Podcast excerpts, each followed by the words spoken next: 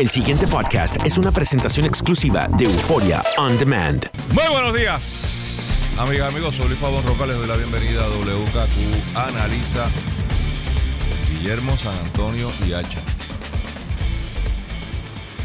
Roca, buenos días. Mira, em, el, nuevo día, el nuevo día, el vocero de hoy saca otro escándalo más de esta administración. Festín salarial en el fondo. Y plantean por, por la computadora de Laura Quintero que en el fondo hay una jauja donde han aumentado 17 plazas de, de em, eh, empleados de confianza y un alza de 133 mil dólares mensuales. Eso es 133 mil. mensuales, que es 1.6 millones al año. La explicación que da el gobierno es tan clara como la de Whitefish. Eh, porque dicen que no, porque sí, que tal vez que han bajado, que han subido. En el entre líneas está que han mentido los funcionarios del Fondo del Seguro del Estado a la Oficina de Presupuesto y Gerencia, quien certificó que todo está bien. Pero ¿cómo puede estar todo bien si están pagando 1.6 millones más en nómina de confianza. Estamos hablando de esto, son 50 pájaros. Esto no es que sea un aumento para todo el mundo. Eh, y cuando uno examina con cuidado el artículo, te das cuenta de que es, patético eh, que en medio de la crisis que estamos viviendo, que de nuevo hay que poner esto en el contexto de la crisis financiera que vive el país. Y esto hay que enfocarlo en más de un lado, porque esto no es una agencia típica esta agencia vive de los cuotas que compulsoriamente le cobran a los patronos de Puerto Rico. Cuando aquí se habla de mayor competitividad, cuando aquí se habla de mejorar las condiciones para el desarrollo económico, cuando aquí la voy anda por ahí tratando de promover a las pymes, parece que se le olvida que a ese discurso se le olvida que este es uno de los problemas principales que tienen los, los, los- startups, los que no son startups, los negocios de Puerto Rico, que son las altas primas que hay que pagar por el fondo. Y si esas altas primas se destinasen al cuido de los pacientes, ¿verdad? Que son lesionados, pues uno podría decir, caramba, este, pues ok, porque es importante, o sea, es un valor eh, es un interés tutelado que hay que proteger. Pero cuando tú ves que se lo están repartiendo en salarios jugosísimos entre los empleados que administran la cosa, o sea que no llega al lesionado. Esto, esto, esto es un caso similar al de educación, pero más patético todavía. Que, lo, que hay un presupuesto así de grande, pero lo que llega abajo es una porquería cuando el propio gobierno es el que va y usa esta alcancía de alcancía, porque aquí las últimas cuatro o cinco administraciones se han fotuteado los chavos del fondo en préstamos y en Le han hecho préstamos. sí, cosas así que de momento saca, pero nunca los pagan. O sea, pero entonces estos no son fondos públicos regulares. Estos no son dineros de contribuyentes que pagan una planilla o que pagan un IBU.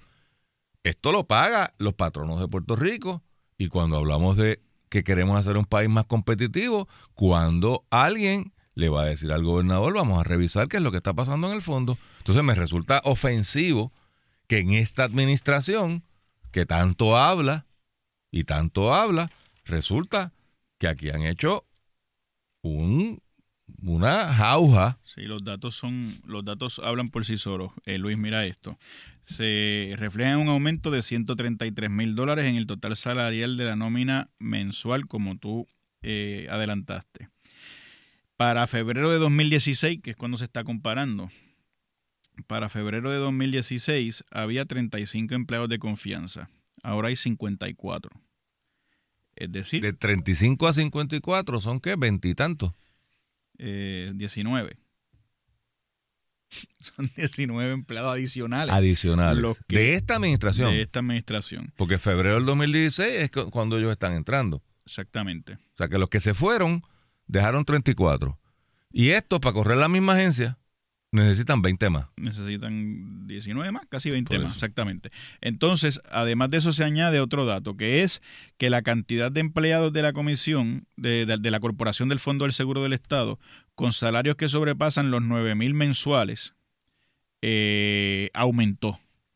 O sea que no solamente tienes 19 empleados de confianza más, sino que además tienes que los empleados que ganan más de 9 mil al mes, que es el salario, digamos, alto, son 108 8,000. mil pesos al año, en esos empleados de confianza también aumentó. O sea que no pueden decir que es que son que están ajustando salarios, lo que sea, porque los, los- los salarios de 9 mil al mes o más también aumentan en cantidad. Y otro, el tercer dato que yo creo que también es lo que a la gente, yo creo que la tiene, eh, que ya no confían en, en ninguna de estas instituciones, es el, los empleados de confianza que han sido reclut- reclutados. Por ejemplo, eh, sobresalen el ex candidato novoprogresista a la alcaldía de San Lorenzo, de nombre Omar Galarza Pagán. El ex candidato del PNP de la alcaldía de Guayanilla, Héctor Rodríguez Rodríguez.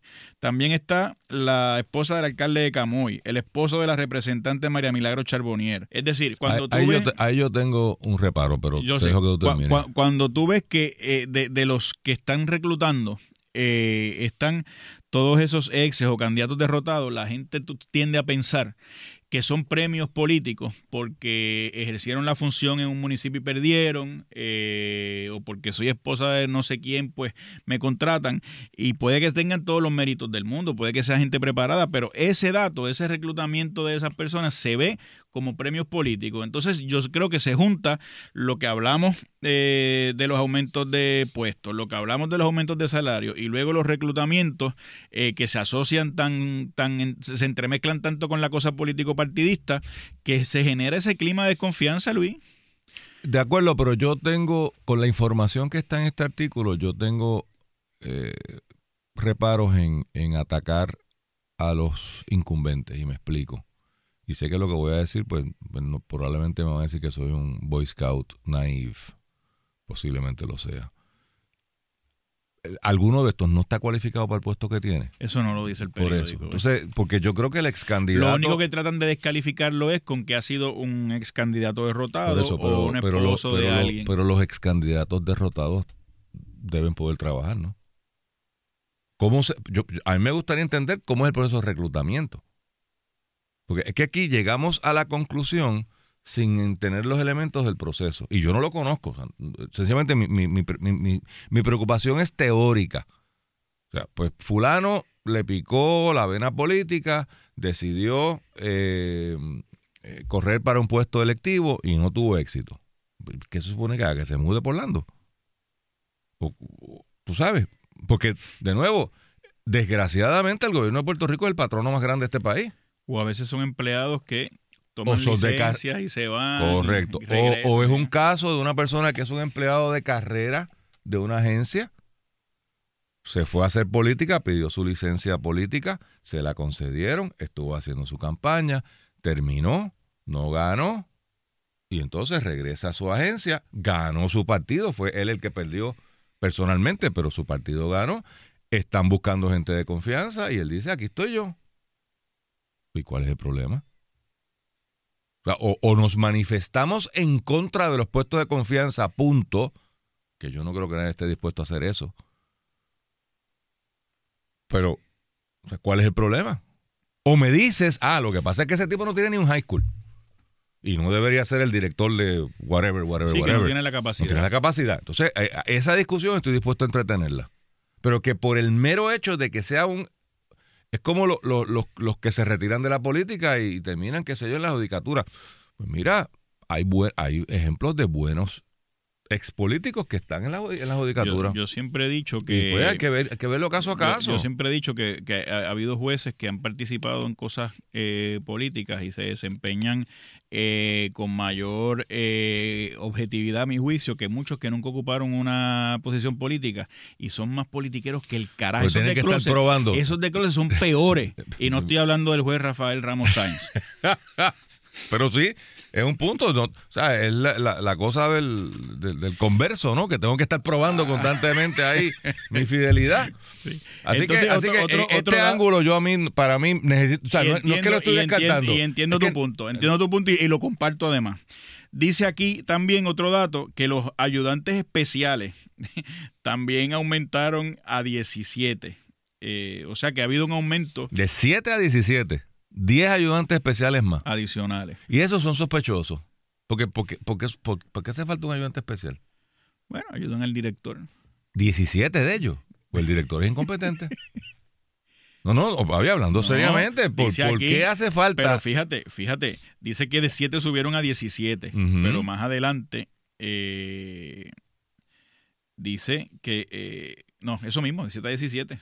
Sí, sí. De- en el, en el O 2000. sea, de ayudantes especiales, porque de nuevo, el director de operaciones de campo, yo no sé si eso existe allí, pero vamos a poner que existe ese puesto. Bueno, pues yo no sé si eso hace falta o no, pero hay un puesto. O sea, alguien, alguien en algún momento se sentó y diseñó un organigrama donde le pareció que era conveniente que ese puesto estuviese allí.